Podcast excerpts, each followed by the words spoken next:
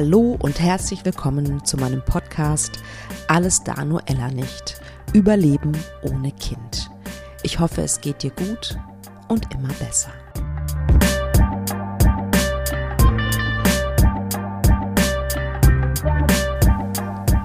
Hallo, es gibt wieder eine neue Folge. Und zwar habe ich mir in dieser Folge überlegt, es wird eine Solo-Folge sein, dass ich euch zum einen erzählen möchte, wie es dazu kam, dass ich ähm, mit dem Elternmagazin ähm, kooperiert habe. Und ich habe mir einfach überlegt, dass ich dir gerne in dieser Folge meine Texte vorlesen möchte. Elternmagazin meint ein Magazin für Menschen mit Kindern. Und die Texte habe ich halt für diese Zielgruppe auch geschrieben. Ich habe mir da wirklich Gedanken zu gemacht. Ich habe ähm, eine Freundin gefragt, die Kinder hat, weil ich natürlich auch niemandem auf den Schlips treten äh, möchte und gleichzeitig aber schon auch uns Kinderlose sichtbar machen wollte. Und das war so ein bisschen so eine Gratwanderung, fand ich, aber ich dachte mir, dass es vielleicht dich auch noch interessieren könnte. Deswegen dachte ich, ich mache da mal eine Podcast-Folge draus. Die, die Kooperation war im Dezember mit dem Elternmagazin. Ich hatte eigentlich an, ähm, was war denn das, Gruner und Ja geschrieben, ähm, um sozusagen mich und mein Thema vorzustellen. Und dann hat sich eine Redakteurin aus dieser ähm, Online-Redaktion gemeldet vom Elternmagazin und hat mir vorgeschlagen, ob ich nicht ein Wochenende auf Instagram ähm, den Kanal vom Elternmagazin. Ich glaube, die haben 100.000, 200.000 Followerinnen, äh, ob ich den nicht übernehmen möchte mit meinem Thema. Und ich könnte schreiben, was ich möchte. Ähm, ich sollte ja einmal nur sozusagen im Vorfeld einmal die Texte schicken, aber sie hatte nichts daran äh, zu beanstanden. Die hat mir nicht gesagt, so, hey, mach das nicht oder mach das doch oder so. Das sind also wirklich meine Texte. Und ähm, ich fand das total toll. Das erst war ich ein bisschen irritiert, weil ich dachte so, hm, bin ich sicher, ob das so die richtige Zielgruppe ist. Und dann dachte ich mir so, doch, ja.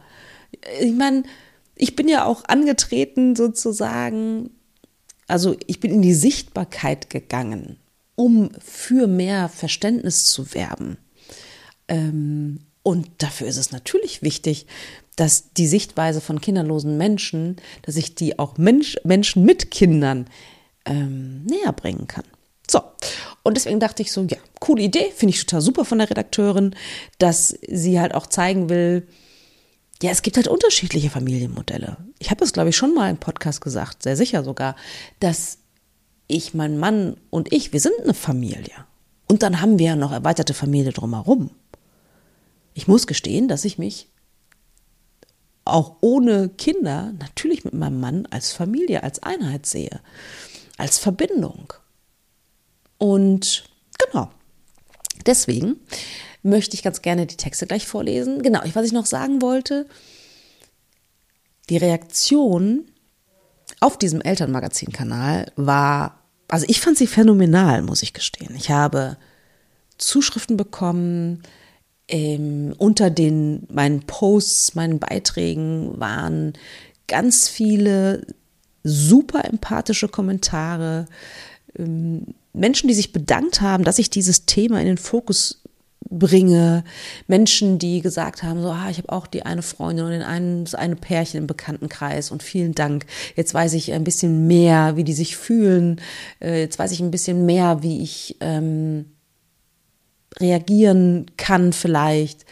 Ähm, und das war, das hat mich sehr berührt, muss ich gestehen. Es hat mich, die Reaktionen der Eltern haben mich berührt, weil die super, super schön waren und positiv und warmherzig und ich hatte so ein bisschen Schiss davor, muss ich gestehen, dass da so mh, mm, Mitleidskommentare ähm, kommen, weil ich ja kein Mitleid will. So, Mitgefühl gerne, aber kein Mitleid. Ja, ich muss nicht bemitleidet werden. Ich habe ein schönes Leben. Ne? Und das ist zum Beispiel überhaupt nicht passiert. Das hat mich wahnsinnig gefreut, muss ich gestehen. Das möchte ich auch nochmal an dich weitergeben. Ja, also auch dieses, ich glaube, da ist mehr Verständnis da draußen für die kinderlose Situation, als man denkt, als du denkst. Als ich denke, dachte auf jeden Fall, muss ich gestehen. Da gab es nur einen einzigen Kommentar, den äh, ich auch gerne erzählen möchte.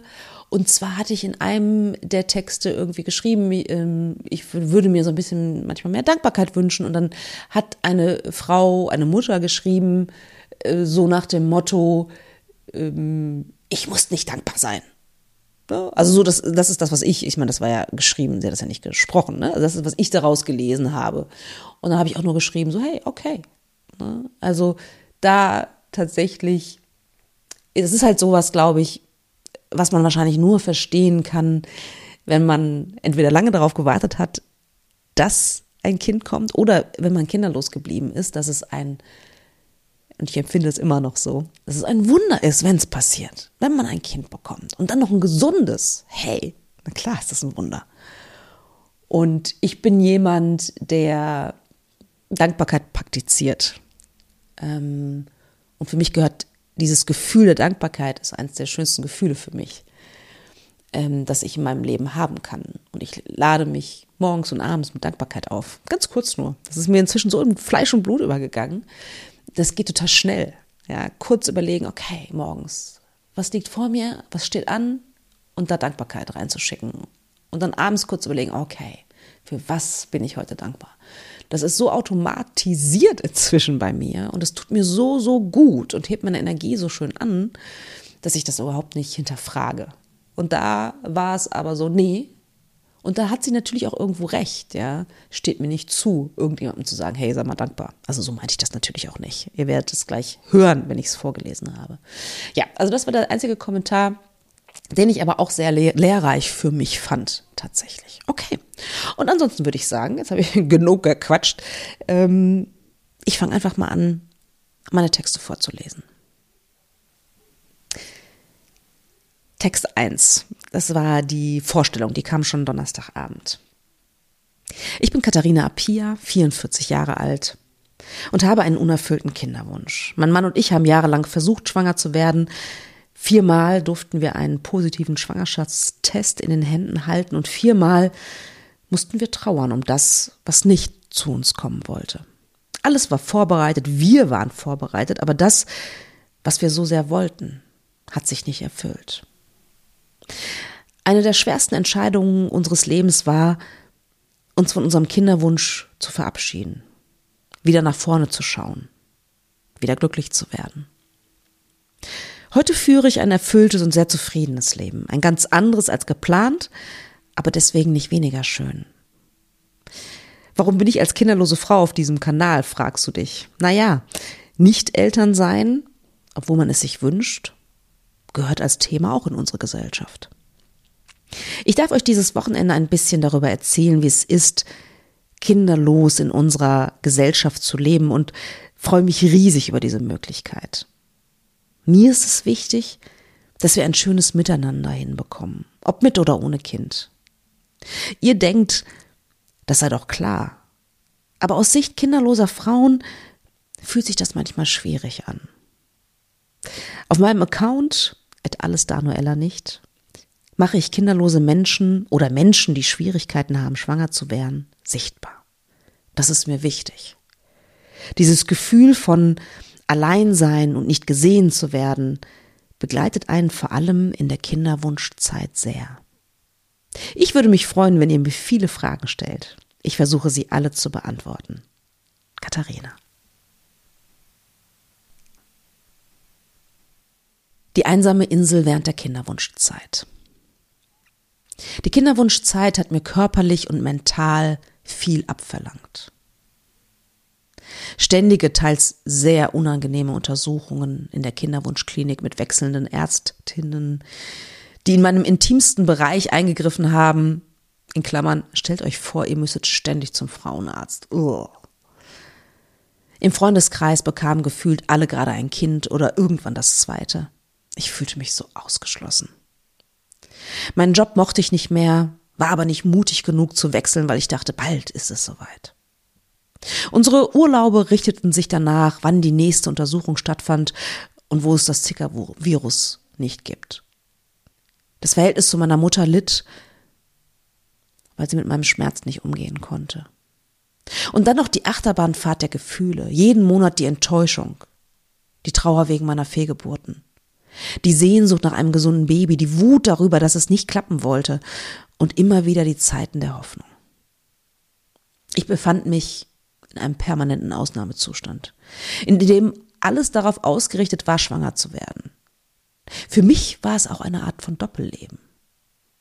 Auf der Arbeit wollte ich es keinem erzählen, weil ich mich so verletzlich fühlte und einen unangenehmen Chef hatte. Freundinnen habe ich es erzählt, aber nicht Bekannten oder Nachbarinnen. Das führte zu einem andauernden Schwebezustand und Lebensbereichen, in denen ich nicht so offen sein konnte oder wollte. Das alles hat mich mental an meine Grenzen gebracht. Eine Klientin von mir, ich bin inzwischen Kinderwunschcoach, hat es mal mit diesem Bild beschrieben. Du kommst dir vor, als ob du auf einer einsamen Insel bist.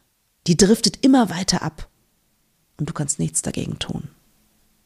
Haltlos, sprachlos, müde, voller Selbstzweifel, im Grübelmodus, allein. Frage an dich, bist du einfach schwanger geworden oder war es bei dir schwierig? Falls ja, wie bist du damit umgegangen?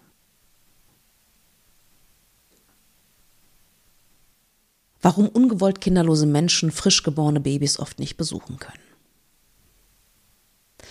Als ich mich in meiner Kinderwunschzeit befand und auch in der Abschiedsphase vom Kinderwunsch, hatte ich das starke Bedürfnis, mich zurückzuziehen. Einerseits ist dies sehr verständlich. Ich habe mich traurig und einsam gefühlt. Andererseits habe ich mich natürlich auch isoliert von den Menschen, die mir nahestehen. Für mich war dieser Rückzug auch ein Ausdruck meiner Trauer, weil ich mir über vieles klar werden durfte in dieser Zeit. Was für mich überhaupt nicht ging, war, meine Freundinnen zu besuchen, die gerade ein Kind geboren hatten. Ich habe das ein, zwei Mal probiert und festgestellt, dass es mir dann mehrere Tage mental sehr schlecht ging. Nicht, weil ich es ihnen nicht gegönnt habe, aber es erinnerte mich natürlich daran, was ich auch so gerne gehabt hätte.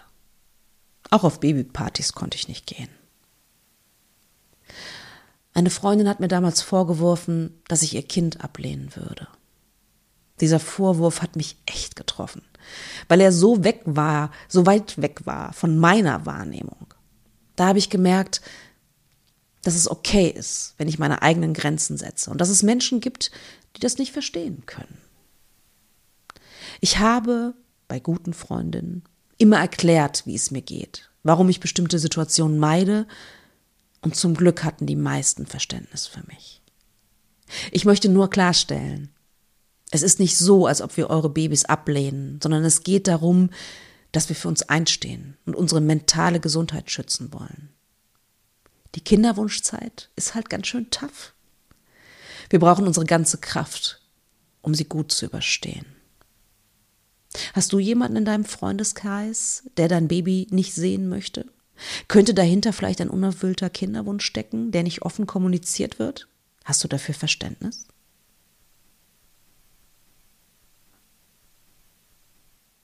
Von Selbstzweifeln und dem Gefühl der Unvollständigkeit.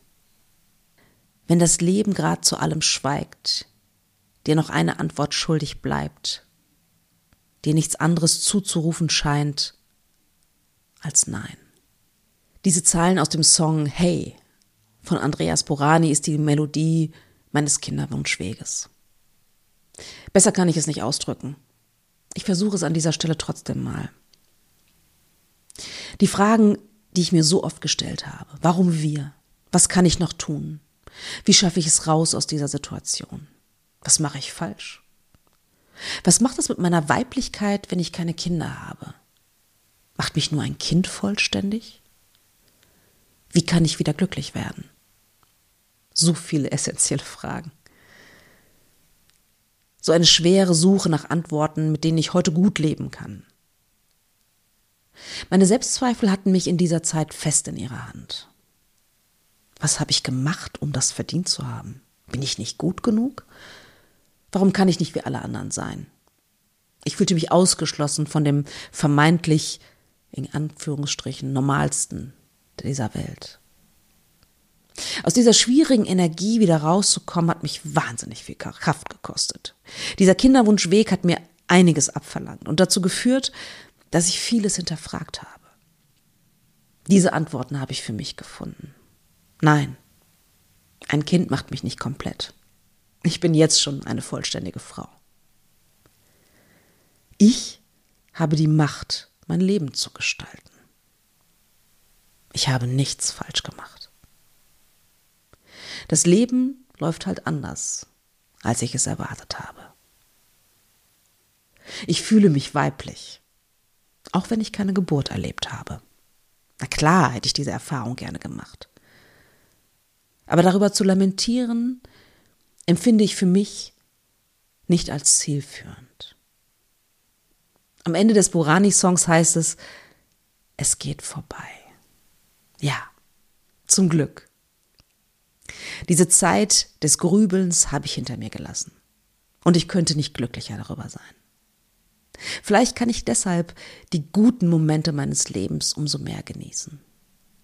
Wer kennt sie, die Selbstzweifel? Die sind ja nicht nur ein Phänomen der ungewollt Kinderlosen. Triggerwarnung Fehlgeburten.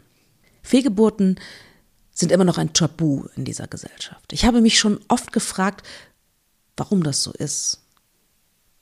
Vielleicht, weil man sich als Versagerin fühlt, weil man denkt, es ist die eigene Schuld, weil es nicht in unsere Welt passt, in der alles schön und perfekt sein muss, weil man schnell wieder zu funktionieren hat. Wenn ich von meinen vier Fehlgeburten erzähle und mich verletzlich zeige,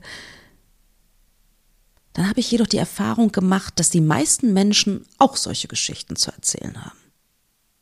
Man schätzt, dass mindestens jede dritte Frau im Laufe ihres Lebens eine Fehlgeburt hat. Das sind Schwestern, Cousinen, Mütter, Großmütter, Freundinnen, Chefinnen, Arbeitskolleginnen, Nachbarinnen, viele Frauen auch in deiner Umgebung. Ich möchte dieses Tabuthema sichtbar machen, weil wir viele sind. Meine Fehlgeburten haben mich verändert. Unwiderruflich. Auf einmal war ich nicht mehr unbeschwert, was meine Schwangerschaften, was das Mutterwerden anging. Dieser Schmerz war neu für mich. Damit umzugehen, damit umgehen zu lernen, hat mich viele tränenreiche Nächte gekostet. Im Rückblick sehe ich, dass es mich auch stärker und resilienter gemacht hat. Ich weiß inzwischen viel besser, was ich aushalten kann und wo meine Grenzen sind. Ich habe mich irgendwann verabschiedet von den Kindern, die nicht bei mir bleiben wollten.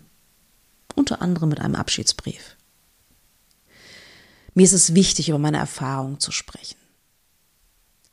Der Trost, den ich durch das Teilen meiner Geschichte bekomme, schafft eine wundervolle Verbindung zu anderen Menschen.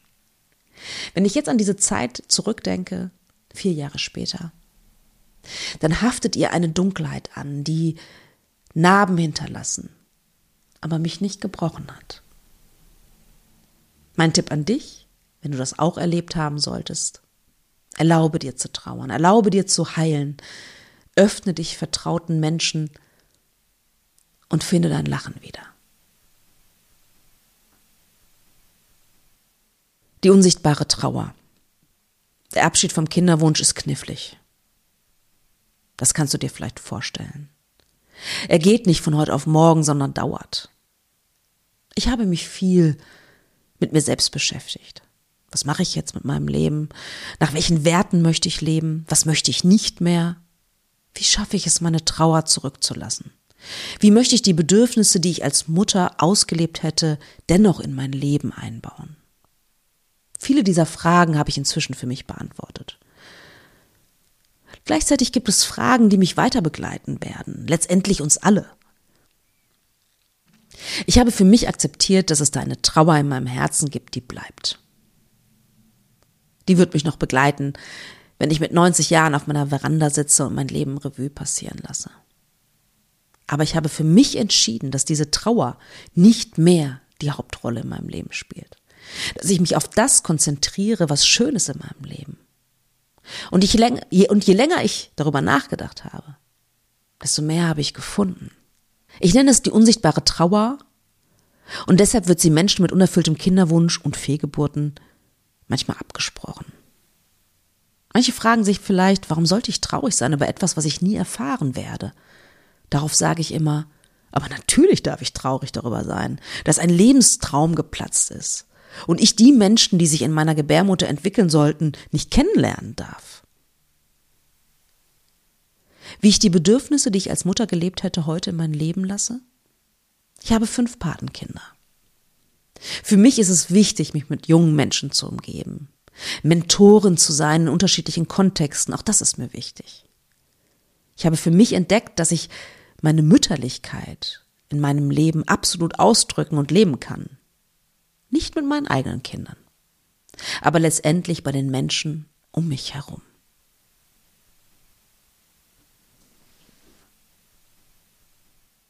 Es gibt ein Leben nach dem Kinderwunsch. Ich habe letztens mal wieder unglaublich süße Kinder gesehen. Dabei ist mir aufgefallen, dass ich mich einfach an ihnen erfreuen konnte, ohne meine Geschichte mitzudenken. Es gab eine Zeit, in der ich dachte, das wäre nie wieder möglich. Aber es braucht innere Arbeit, einen Trauerprozess, um dann in die Akzeptanz zu kommen. Ich habe ein erfülltes Leben ohne Kind. Und es fühlt sich gut an. Das Thema bleibt mir ein Leben lang. Auch das habe ich für mich akzeptiert. Aber es definiert mich nicht. Ich bin so viel mehr als eine kinderlose Frau. Vor allem die Frage nach dem Warum loszulassen war auf meinem Weg sehr entscheidend.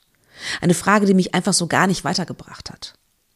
Anstatt mir den Kopf darüber zu zerbrechen, genieße ich meine Freiheit und Selbstbestimmtheit. Werte, die mir wichtig sind und die ich nun gut und ohne Reue ausleben kann. Ein erfülltes Leben ohne Kind klingt erstmal einfacher, als es zu Beginn war.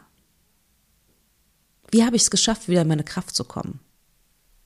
Ein paar Hinweise zu meinem Weg. Dankbarkeit. Mich auf das Gute zu fokussieren. Mein Leben in die Hand zu nehmen. Neues auszuprobieren.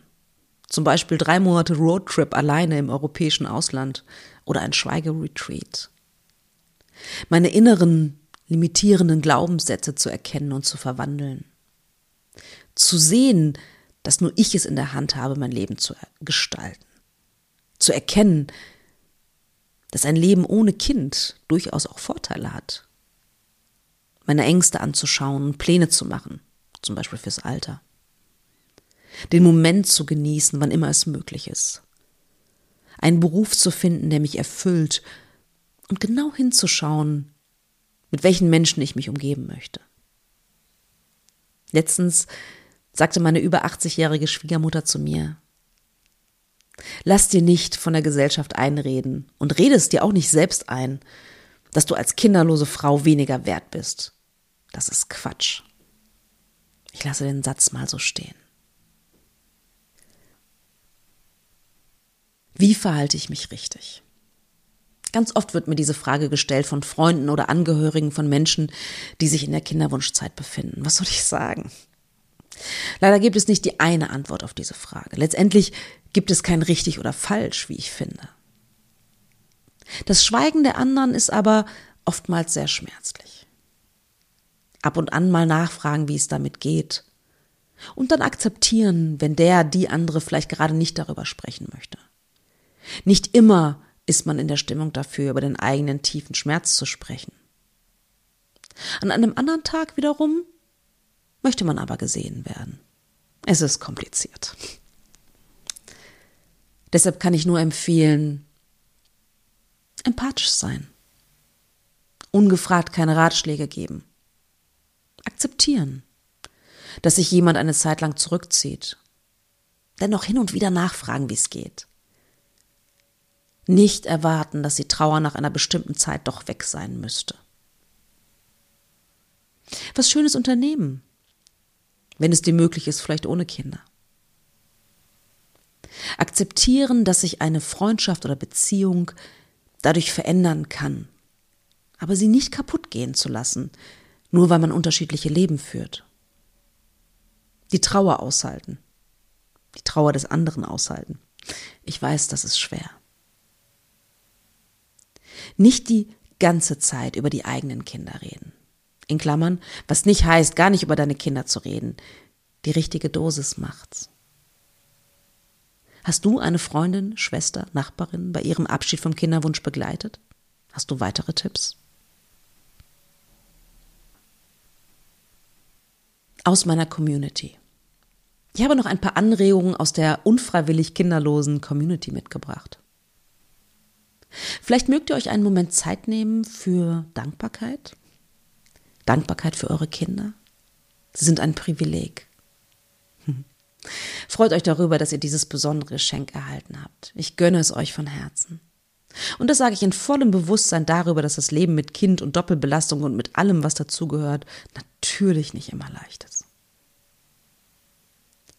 Auch wenn wir nicht wissen, wie es sich anfühlt, Kinder zu haben und wir deshalb nicht hundertprozentig mitreden können, ihr dürft uns trotzdem gerne um Rat fragen. Ich habe eine Freundin, die fragt genau deswegen mich, weil ich eine andere Perspektive mit einbringe. Wir würden uns wünschen, dass Menschen mit Kindern nicht anzweifeln, dass ein schönes Leben auch ohne Kinder möglich ist. Der Satz, du wünschst dir nicht genug, tut weh und hat nichts damit zu tun, ob jemand schwanger wird. Der Kinderwunsch bleibt fürs Leben ein hochsensibles und sehr persönliches Thema. Es verschwindet nicht einfach. Bei uns kommt es vielleicht wieder hoch, wenn ihr Großeltern werdet. In einer Frauenrunde auch andere Themen besprechen, nicht nur Kinderthemen. Was nicht bedeutet, gar nicht über Kinder zu reden. Die richtige Dosis macht Gespräche für alle bereichernd. Wenn du als Mutter total gestresst und fertig bist, darfst du dich bei deiner kinderlosen Freundin ausheulen. Na klar, Geht es nicht darum in einer Freundschaft, sich gegenseitig in allen Lebenssituationen zu unterstützen und Anteilnahme zu zeigen? Ich finde nicht, dass du als Mutter dann dank undankbar bist oder deine Kinder nicht zu schätzen weißt. Ich würde mich so freuen, wenn es keine Spaltung zwischen uns gäbe, den Kinderlosen und den Menschen mit Kindern. Lasst uns zusammenhalten. Letztendlich sind wir alle Menschen, Frauen und können wunderbar mit und nicht gegeneinander leben. Mit Verständnis und einem liebevollen Blick auf beiden Seiten. Ich bin für Brücken bauen. Was sagst du zu den Anmerkungen aus der Kinderwunsch-Community? Gibt es diese Spaltung?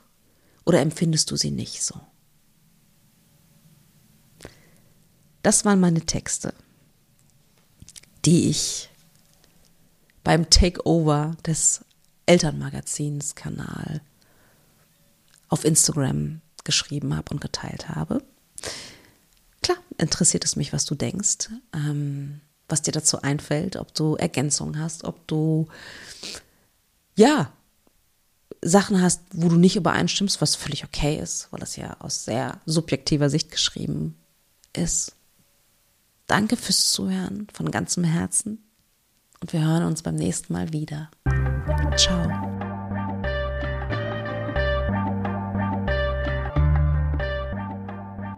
Wie immer interessiert es mich sehr, was ihr denkt. Schreibt mir doch gerne eine E-Mail über podcast.praxis-apia.de oder über Instagram, Facebook oder sonstige Kommunikationskanäle. Ich freue mich wirklich über jede Nachricht, die ich bekomme. Und ja, vor allen Dingen freue ich mich natürlich auch, wenn du wieder Zeit mit mir verbringen willst beim nächsten Mal bei Alles da, Noella nicht. Überleben ohne